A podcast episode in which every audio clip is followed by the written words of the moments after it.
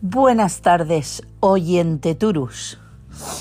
Oyente Turus es un nuevo concepto que si en términos, bueno, si en lenguaje jurídico el nastiturus es el que tiene que nacer, pues el oyente turus sería un poquito el que, tiene, el que tendrá que oír, el, el interrogante así lanzado de a la persona que le llegue esto a sus canales auditivos y se quiera quedar conmigo pues haciendo un poquito el, el boca chancla.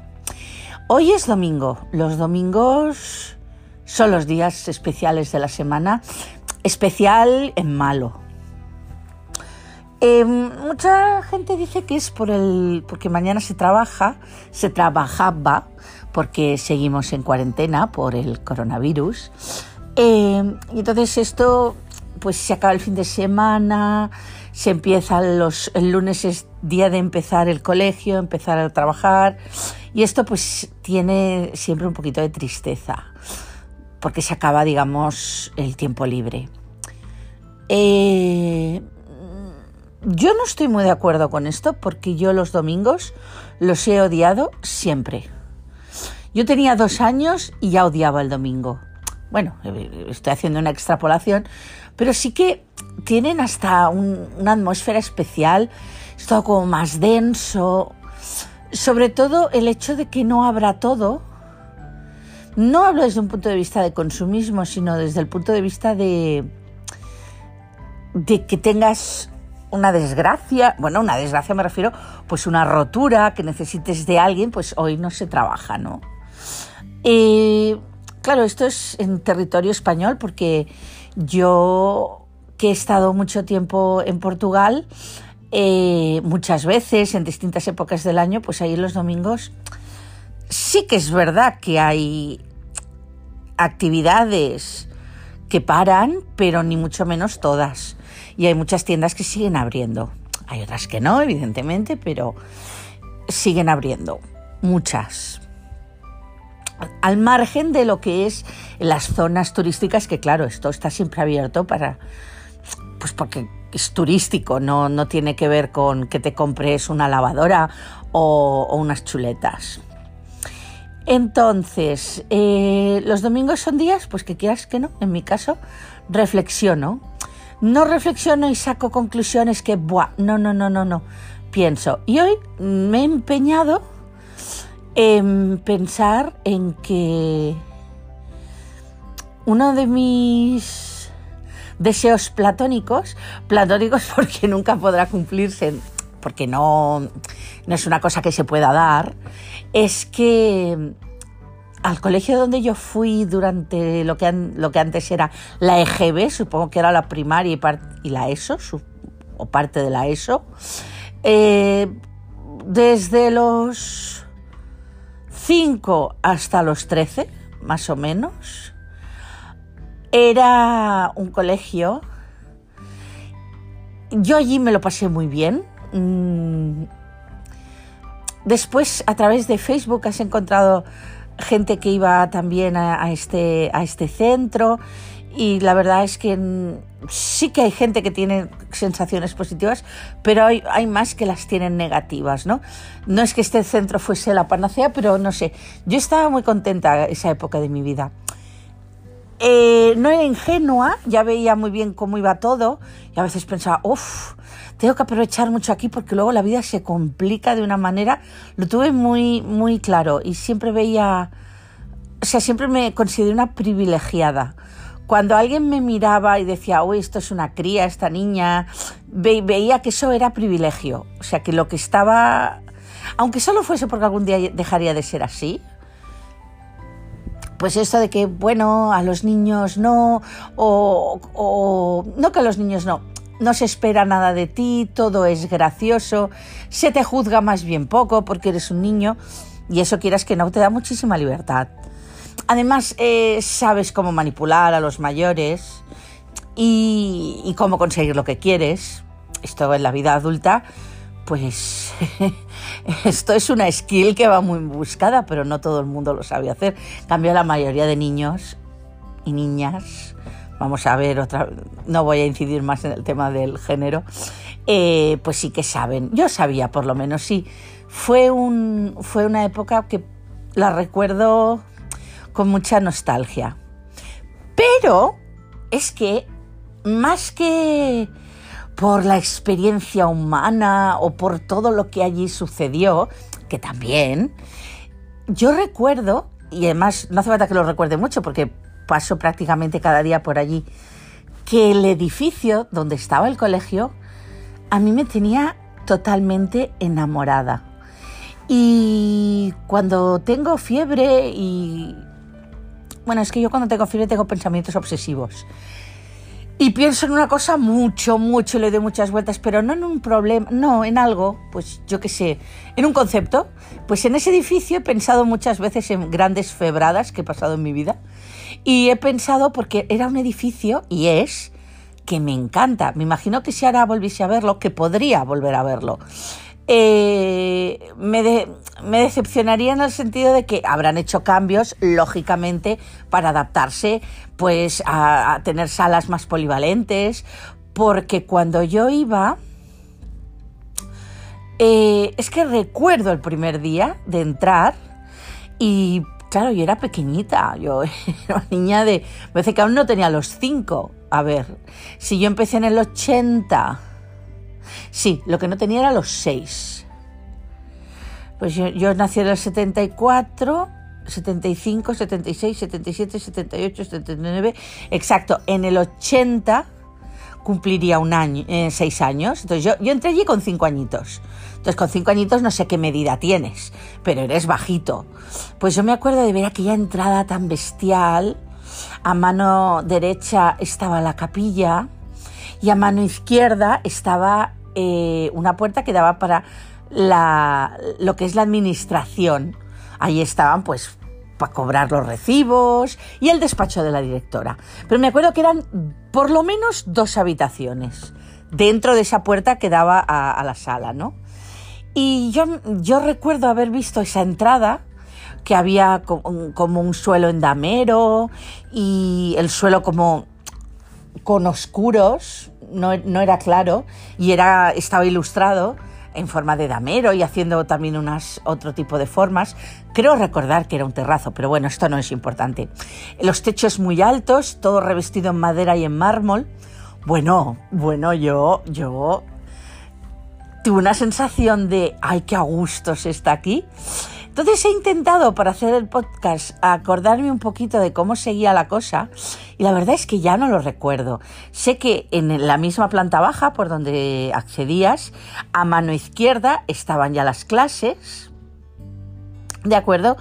Esto por dentro del edificio, pero el edificio más para abajo, o sea, donde estaba la puerta grande, pues si seguíamos por la calle, pues había tres o cuatro ventanales hay, perdón, que sigue existiendo, tres o cuatro ventanales que correspondían a las aulas y después había una puerta pequeñita y por esa puerta pequeñita también se entraba al colegio. La puerta pequeñita daba directamente al patio y flanqueaba uno de los lados del edificio. Pues por eso cuando ya eh, de una vez volviendo a la entrada, este, este gran hall que te presidía, pues ibas 4 o 5 metros más para adelante y a mano izquierda había un gran pasillo donde ya estaban las aulas de las pequeñitas, mi colegio era discriminaba por sexos.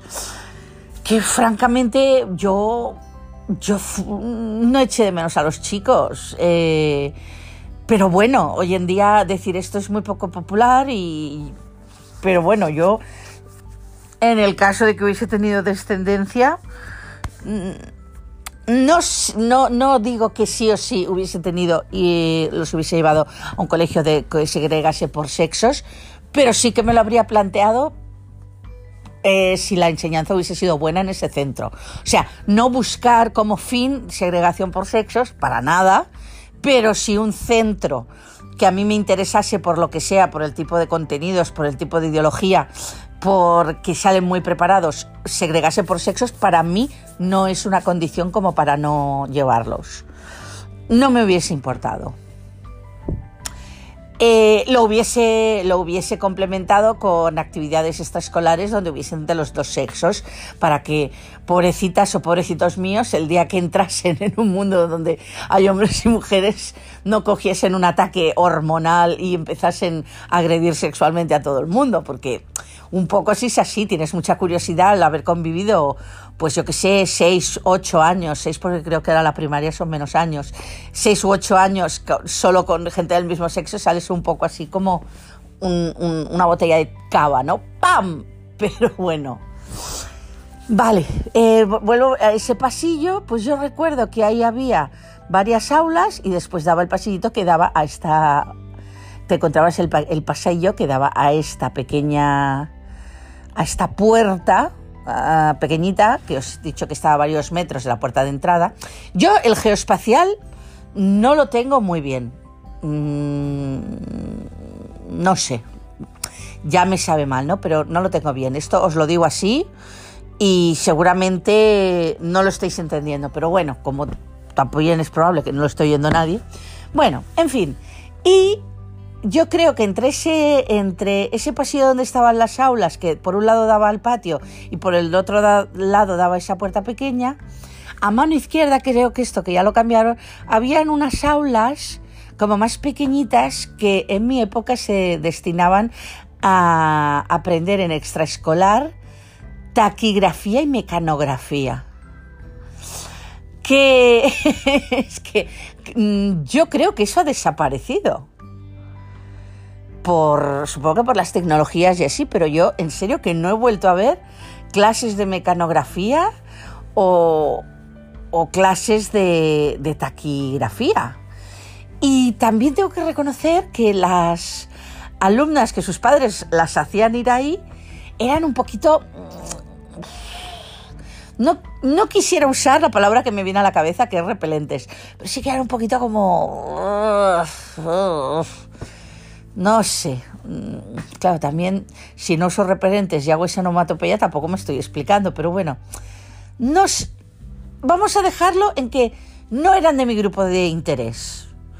Entonces yo sí que recuerdo algún, alguna vez a mi padre, en plan, aprovechar todo el tiempo posible. ¿No te gustaría apuntarte a máquina? Pues se decía apuntarte a máquina y la taquigrafía iba incluida. Taquigrafía, por si alguien no lo sabe, que ahora lo estoy pensando, era, es una técnica de tomar apuntes muy rápido porque sustituyes letras, palabras, palabras sobre todo conjunciones, alocuciones, cosas así, pues las sustituyes por, por signos entonces vas muchísimo más rápido. Yo creo que todo el mundo que haya estudiado en la facultad o haya estudiado en algún sitio donde tienes que, tienes que tomar muchísimos apuntes, al final desarrolla una propia taquigrafía personal, porque si no, para coger apuntes van muy rápido. No, van hablando. Y eso es bueno, porque si te están dictando algo, pues es un poco bueno, es mi manera de ver, ¿eh? A lo mejor, pues si te van dictando apuntes también está bien porque ya sabes que es eso lo que te tienes que estudiar, ¿no? Vale, pues la taquigrafía era esto eh, y te lo enseñaban también. Era como para prepararte para ser secretaria o para trabajar en una empresa y todo lo que te dijese el, el, jefe, pues poderlo pasar y hacer las cartas y así. Ahora, pues claro, ahora ya no, no existe nada de esto. Ahora, pues no sé cómo se hará, pero yo creo que esto no existe ya. Eh, bueno, si existe y alguien lo sabe, pues yo que sé, que contacte conmigo y me diga, burra, ignorante. Ya os dije que era lo que mejor sé hacer, ignorar. Ah, pues eso. Y entonces eh, ahí estaban esas clases de taqui y mecanografía. Y después más adelante, el patio. Para llegar al patio pasabas por unos soportales que a su vez daban a las aulas que daban a ese lado del patio, de la planta baja. Y a mí aquellos soportales me encantaban. También había otra puerta al otro lado de los, de los soportales que se llegaba desde, un pasillito, desde el pasillito que, eh, en el que acababa el hall. Y donde acababa, eh, en ese pasillo a mano izquierda, perdón, a mano derecha, primero te encontrabas un ascensor, porque creo que había tres o cuatro pisos. Claro, es que hablo de memoria, no, no puede ser. Y después, eh, antes de llegar al patio, a mano derecha, había como una pequeña casilla, casetilla, como una pequeña caseta, a lo mejor de cuatro metros cuadrados, donde estaba el conserje, la conserje. En mis tiempos, la señá Bonnie, que era una señora que iba siempre en bata y metía muchos gritos nos consideraba prácticamente ganado del edificio y una voz agudísima, morenita. Esta señora tiene que estar ya fallecida porque yo recuerdo que cuando yo tenía cinco años eh, ya era una señora mayor. A ver, antes con 45 años ya eras una señora mayor, pero yo diría que tenía algo más. Entonces, si yo tengo ahora 45 de esto hace 40 años y esta señora, pon que por lo menos tuviese 50, pues o tiene 90 o ya está con, con la Virgen de Fátima. Eh, digo esto porque el colegio se llamaba, y se, eh, bueno, se llamaba, porque ahora pertenece a otro colegio, ahora se llamaba Nuestra Señora de Fátima, la portuguesa. Yo estaba ya ahí totalmente predestinada. La que se aparece en Cova de Iría, la de los tres pastorcillos, la de los tres secretos. Esto es de Iker Jiménez, de haber visto los misterios de Fátima. Bueno, y después había un patio rectangular que no era ni una pista de, de fútbol ni de baloncesto ni de nada homologado con lo cual pues aquello era para jugar, ¿no? Hoy en día pues tienen que hacer deporte y todo tiene que ser y aparte hacen de pista de algo. Y si, y si no y si el patio no da para pista de baloncesto ah, está considerado. Pero estos son colegios antiguos. Esto era un colegio de monjas que probablemente en algún momento antes incluso hubiese sido hospicio para niños huérfanos con la guerra. Y después al ya no haber guerras pues se hacen se hacían colegios es lo que creo yo, ¿eh? porque tampoco la historia de Fátima no, no me la conozco. Podría habérmelo currado y haber buscado más información, pero ¿para qué? No sé, yo esto que estoy haciendo a mí ya me convence, con lo cual, dos piedrecitas. Vale, entonces eh, al lado del ascensor había una gran escalinata que subía para arriba. Era una escalera ancha y empezaba, y ah, pues después de 14, 10 o 12 escalones empezaba a girar hacia la planta de arriba. Y en la planta de arriba sí que había seis aulas, eh, por un pasillo que iba a la derecha y por un pas y a la izquierda lo que había era el aula de no sé si era la de informática que yo diría que sí Sí, era la aula de informática. Y al lado los baños. Que esto... Yo solo recuerdo que había baños en ese... En ese, en ese piso. Y yo pensaba, pues si éramos unas treinta y pico, cuarenta por clase, y había seis clases abajo, seis clases arriba y seis clases más arriba, ostras, toda esa gente solo iba a cuatro baños. Pero tenía que ser así, porque los baños eran cuatro, con cuatro lavamanos. Yo no recuerdo que hubiese más baños. Esto aquí mi, mi amiga me lo, me lo corregirá cuando oiga esto. Vale. Eh, y entonces las escaleras, eh, eh, si retrocedemos hasta las escaleras estaba el ascensor y si volvemos para arriba ya estaba el último piso de lo que era el, el colegio. Porque después había un incógnito extraño y misterioso último piso, que era donde dormían las monjas y según creo acordarme, también estaba el comedor. Porque había muchachas que se quedaban a comer. A mí me hubiese encantado quedarme a comer. Era una cosa, porque además era comida así como la hacían allí, las monjas, era comida como muy de rancho. Y yo esto me gusta. Arroz a la cubana, macarrones, lentejas. Claro, eh, en mi casa es que somos así, somos bastante agrestes. Pero yo entiendo que había niñas pues que esto no les gustaba y les gustaba que la carne se la costase muy pequeñito, que si el chichi no les gustaba con nervios, que si no comían verdura, que si no comían ensalada. Y yo recuerdo que eh, las dos o tres veces en todos los ocho años que estuve allí que mi madre consintió en que me quedase a comer, que valía 700 pesetas o 600, algo así. No sé si lo digo bien, yo diría que sí. Pues me acuerdo que se lo dabas el dinero a la profesora y te quedabas a comer. Y se lo tenías que decir el, día antes para que calculases las raciones. Y te los ponían en unas en unos platos de estos que tienen el borde como con pétalos. Bueno, con pétalos, que el borde va haciendo así un poquito de media, no media circunferencia, de circunferencitas así, que parecen flores, eh, de color blanco, y me acuerdo el ruido tan característico que hacían, supongo que serían de Duralex o pues algo de, de batalla. Y creo que había vasos de plástico en unas jarras de agua que tú te servías ahí y aquello era maravilloso. Oh, tres veces en todos. Tuve una, educación bastante férrea. Eh, porque claro, hoy en día lo que les hace ilusión a tus hijos son cosas que se tienen en cuenta. En mi época lo que le hacían ilusión a los hijos eran cosas que se la tenías que sacar de la cabeza a fuerza de hacerlas sentir mal por tener esas ilusiones porque había muy poquito dinero y probablemente no, se pudiese comprar la cosa que, la, que el niño quería o la niña.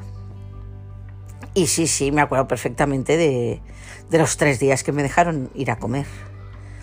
No sé, no sé por qué le encontraba tanto encanto. Supongo que es porque entre la comida y las clases volvías a salir al patio.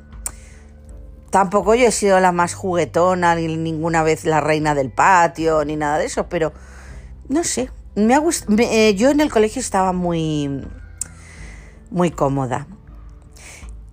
En la planta de arriba había otra vez, no sé por qué, donde había baños no había baños y había la sala de, laboratorio, que había que ver aquello que tenía de laboratorio, y después otra vez clases.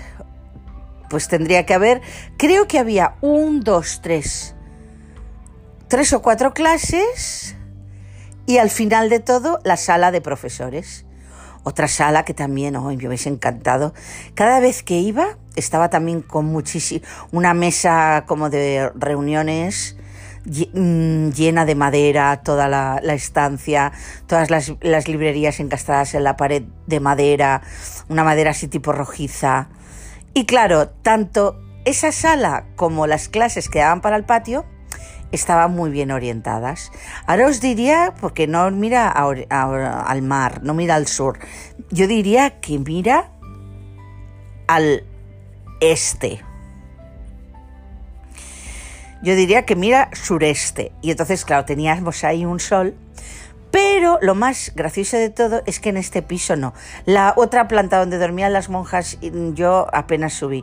Los tres días que me quedé a comer, si es que ahí estaba el comedor, porque si no el comedor no lo puedo poner en ningún otro lado. Que también subirte tres o cuatro pisos para ir al comedor, pero bueno, eres pequeña y todo lo aguantas. Y ahora cuatro pisos, pues, hombre, los puedo subir, pero que no me apetece claro, eso es un anacronismo, no me apetece ahora de pequeña, subía que me las pelaba. Eh, ¿Qué se iba a decir? Vale, eh, volvamos a la primera planta, no a la baja, sino a la primera. Las clases quedaban al patio, y esto era lo mejor, tenían como un balcón corrido de balaustrada, eh, rematado con balaustrada, o sea, todo de pie, de, de hormigón, haciendo formitas, y ahí las monjas pues tenían geranios, tenían una, una manguera, o sea, lo utilizaban porque aquello, aparte de ser nuestro colegio, era su casa. Entonces tenían flores y de tanto en tanto veías una monja, porque de, este, de esta, digamos, terraza, que no era una terraza, pero bueno, hacía las funciones, era bastante ancha, quiero decir que no era una cosita de un balconcito, a lo mejor tenía un metro y algo de ancho, no nos dejaban salir por, por miedo a que alguien se cayese, normal, eso totalmente normal. Pues tenían unas escaleras a un lado metálicas que iban para la planta de arriba. Y, a y las monjas que estaban arriba supongo que bajaban y, y regaban y quitaban las malas hierbas y barrían la terraza. Entonces cuando te tocaban las clases de ese lado, que eran las mejores, pues las otras clases, aparte de no tener balcón y dar a la calle, eran más tristes. Yo recuerdo que solo cuarto estuvimos en las clases tristes, los demás estuvimos siempre, la gente de mi curso, quiero decir, estuvimos mirando al patio. De hecho, creo que segundo, tercero, cuarto, quinto y sexto. No, segundo, tercero. Estuvimos en esa clase. Cuarto nos fuimos a, la que estaba en la, a una de las de la calle. Y quinto, sexto, séptimo y octavo ya estuvimos en otra que estaba para afuera. Y recuerdo muy bien las horas de volver a clase. Es que también lo de quedarme a comer era porque lo que es el... Tenías dos horas para volver a tu casa a comer y volver. Y eso es muy poco para alguien tan amante y tan tan servidora vocacional de la siesta como soy yo. Entonces, claro, yo mm, antes de tener a mi amiga en las Ramblas, que entonces ya pues llegaba conmigo y me tenía que volver a ir, pues venía corriendo a casa para comer rapidísimo y poderme, y poderme echar una siesta de una horita. Nosotros creo que salíamos a la una y media y volvíamos a entrar a las tres y media, exacto. Yo el colegio lo tenía cinco o seis minutos de casa, no, no tenía más. Lo tenía muy cerquita. Que eso es una ventaja. Eso es una ventaja hombres, mujeres y personas que tengan tutores, los que tengáis que decidir sobre la escolarización de los hijos, poder ir andando es una maravilla. No se puede elegir siempre y a veces pues nuestros hijos tienen, unas condiciones intelectuales o unas necesidades que no están cerca de casa. Bueno, pues ya que lo siento. Pero poder ir andando al colegio y estar en 5 o 6 minutos es una maravilla.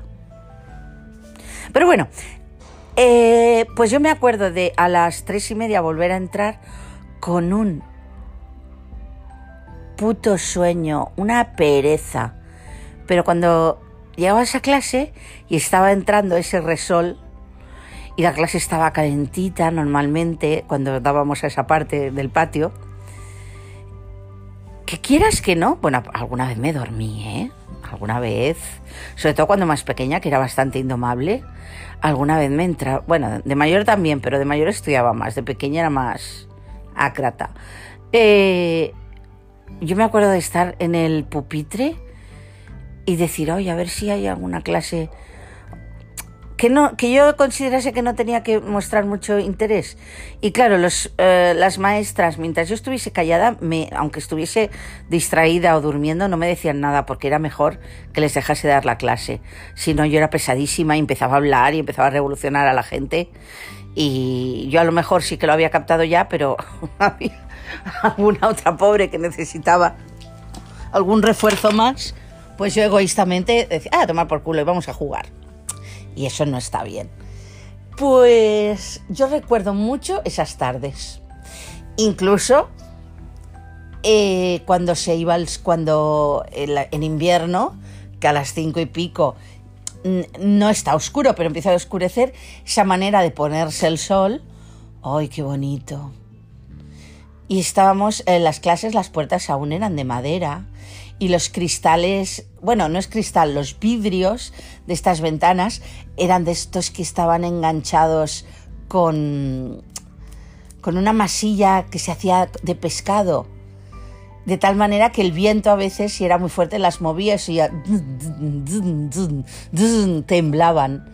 Con las cuñas que estaban con los cuñas, me refiero a esos clavitos pequeñitos que se ponían entre el cristal, la madera y la masa y así se fijaban.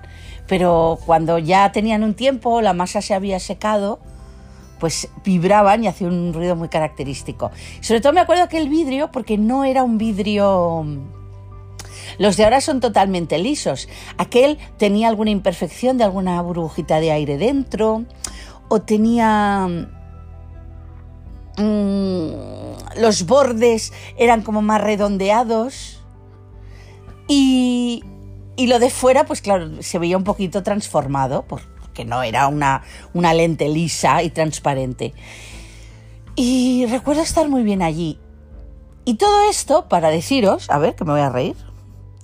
No me puedo reír porque no es el tiempo que llevo, pero debo llevar como media hora. Que a mí me encantaría quedarme ese sitio de casa.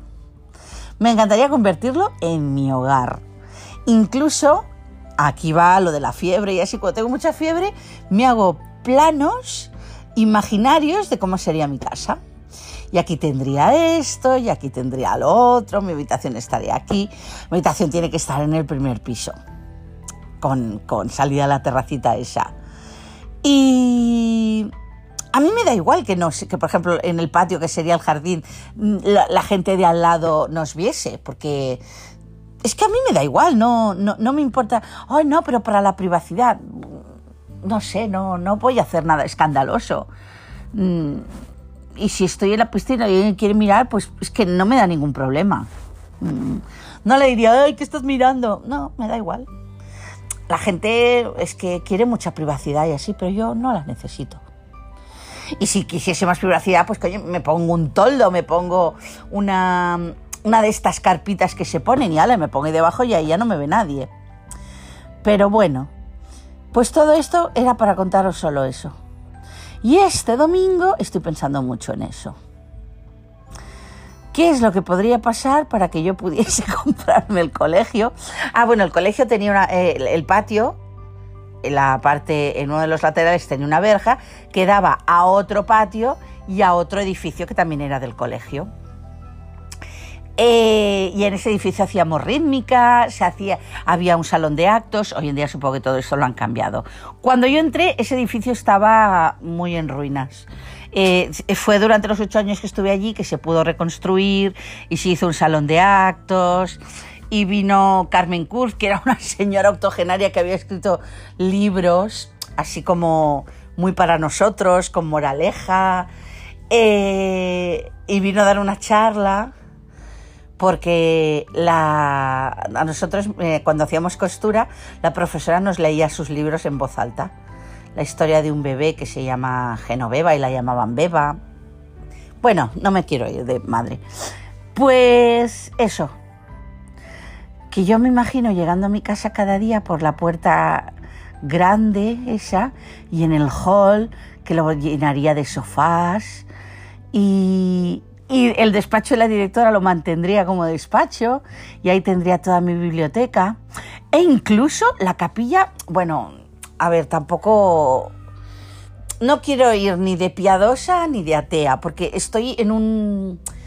totalmente en, en un lado muy tibio.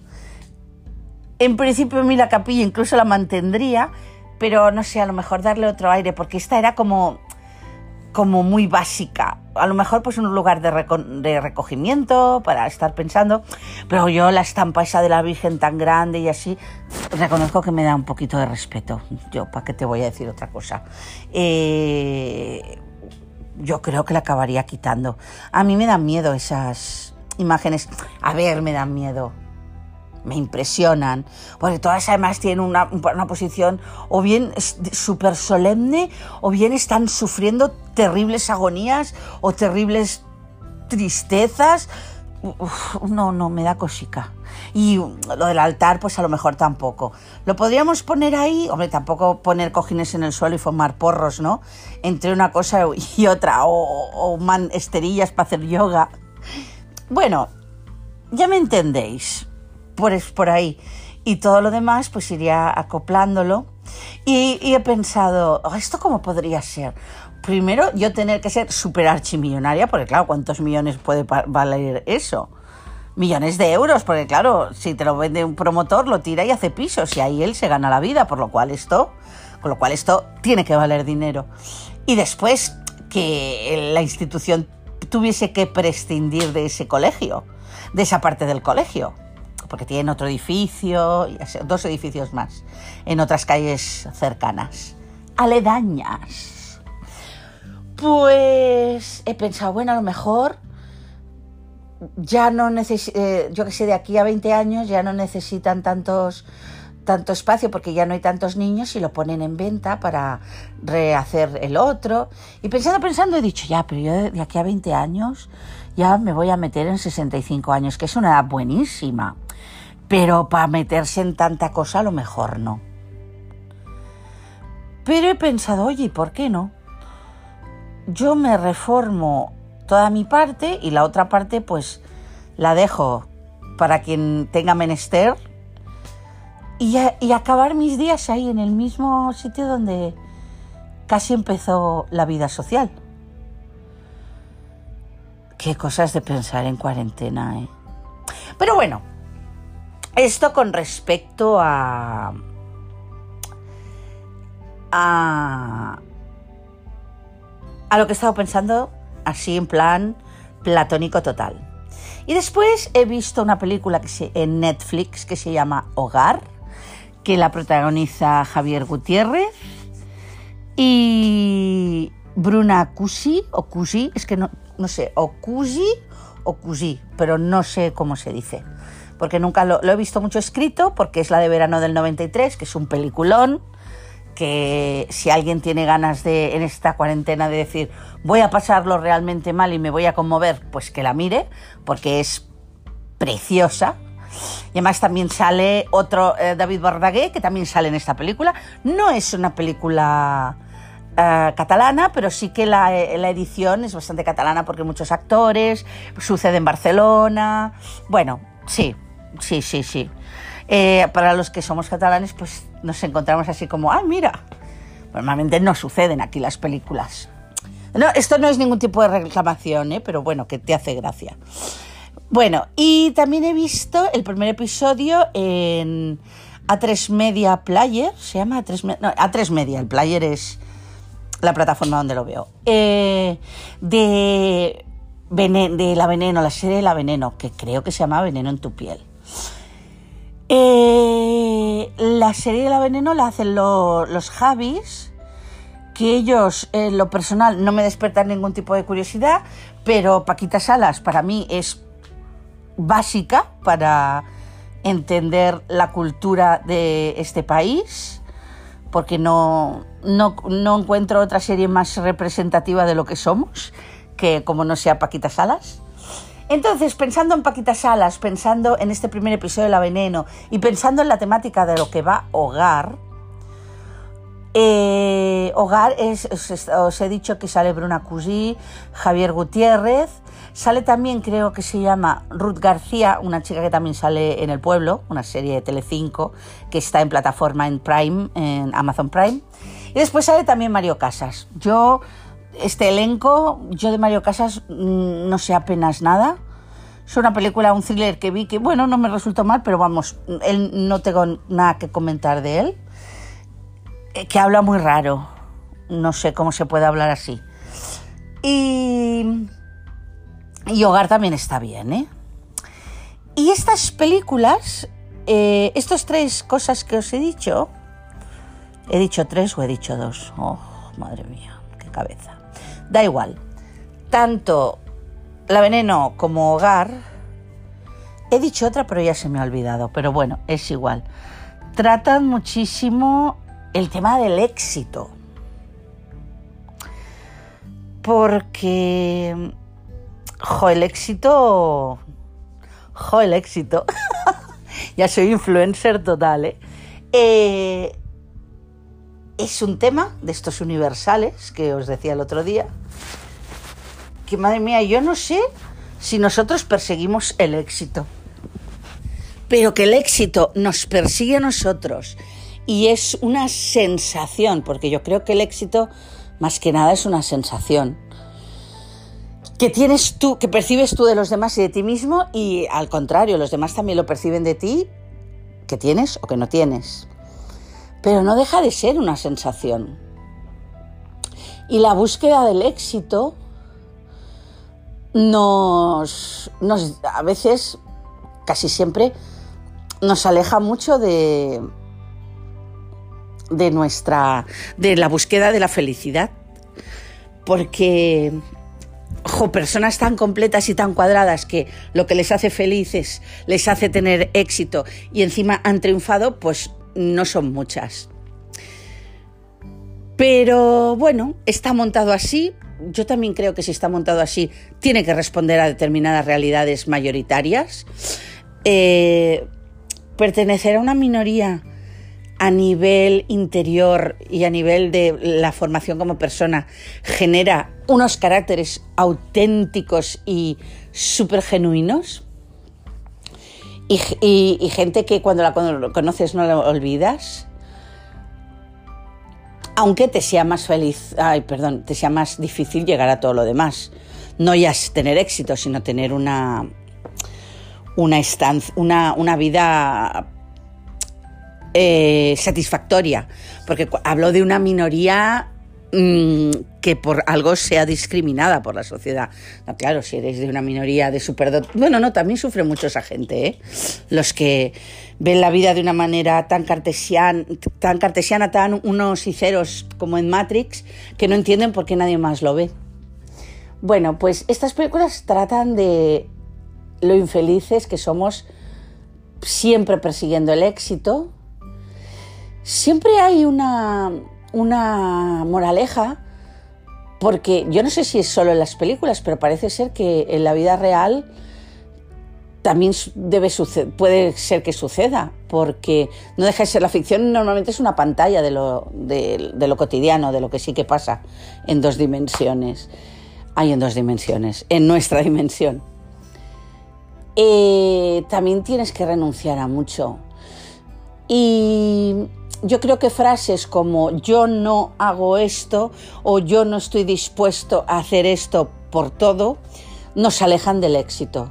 Nos acercan más a nuestra esencia, probablemente nos den mucha paz, mucha es eh, lo del sueño de los justos, poder dormir y así, pero nos alejan del éxito, porque yo creo que si tú quieres tener éxito, no puedes tener ninguna premisa ni ninguna cosa preconcebida a la que tú te quieras negar, porque el éxito no entiende de eso. El éxito entiende de que renuncies absolutamente a todo solo por ese fin. Y es como vender tu alma al diablo, pero en vez de al diablo se, lo, se la vendes a la cosa que tú quieres. O ser una gran cantante, o ser un gran cocinero, o un gran compositor, o una gran violinista, o una gran eh, chef, no lo sé, es que no hablo solo de actrices. Éxito, hay muchos tipos de éxito. Yo es que el éxito a través de lo laboral y a través del reconocimiento de los demás, mm, no es que no lo vea, es que no lo... No, me sabe mal decir que no lo valoro, pero creo que es verdad, no lo valoro. Eh, estamos en una situación económica que o bien tienes éxito o bien te vas arrastrando. Entonces, claro, ya, la opción de no tener éxito si tú eres una persona que la dignidad y no estás dispuesta a según qué cosas, es que tampoco lo tienes, porque si tú tienes una serie de valores, una serie de premisas que yo quiero trabajar mis ocho horas, yo quiero pasar tiempo con los míos, bueno, pues todo esto no, esto implica subsistir. También hay que decir que puede ser que hagas todo lo otro, inviertas mucho dinero, muchas ganas, mucho tiempo, te quedes sin vida durante esos siete años y no sirva de nada y no lo consigas. Porque el éxito tiene un camino, pero no todos los caminos llevan al éxito. Porque yo creo que sí que llegan, llevan, pero otra cosa es que tú llegues. Porque es duro tan duro que yo creo que a mí no me, no me compensa. Pero bueno, yo nunca he tenido éxito en nada. Pero yo tengo una ventaja competitiva, es que yo el éxito no, no me seduce por, per se. O sea, a lo mejor me, me, seduce la comodidad económica que suele conllevar, porque no siempre.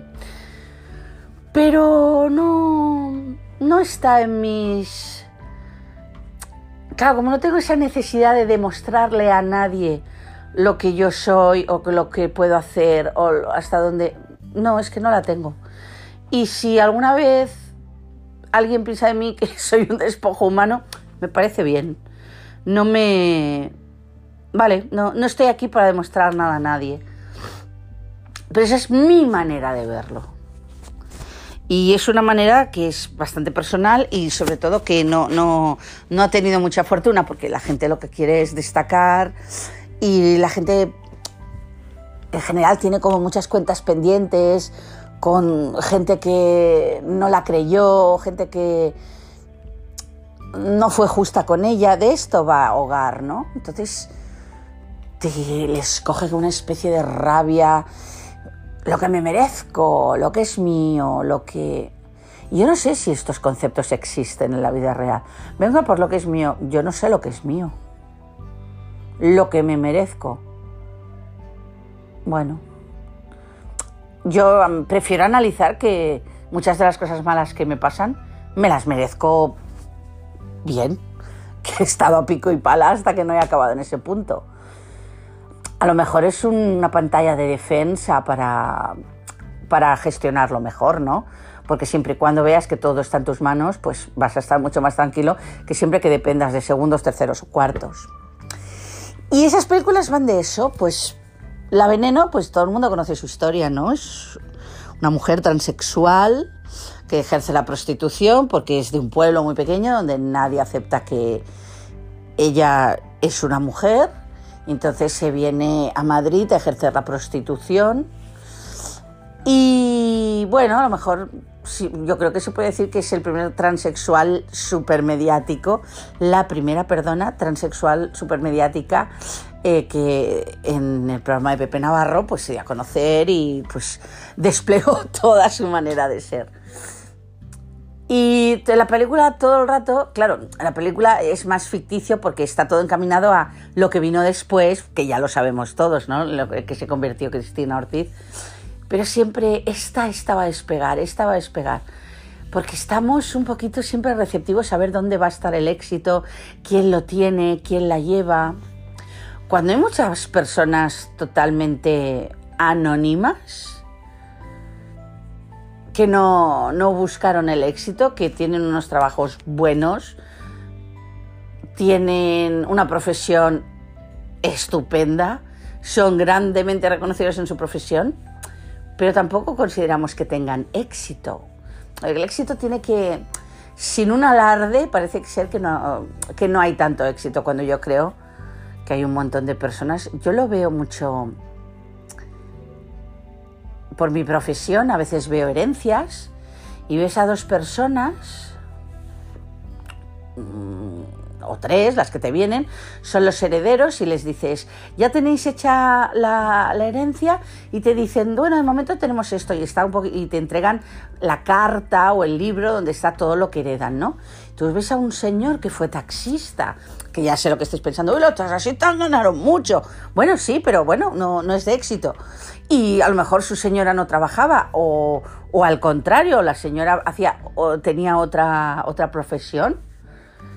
Pues que los señores se han ido para el otro barrio y a sus herederos les han dejado dinerito y tres o cuatro propiedades que dices, oye, si vas sumando, es dinero.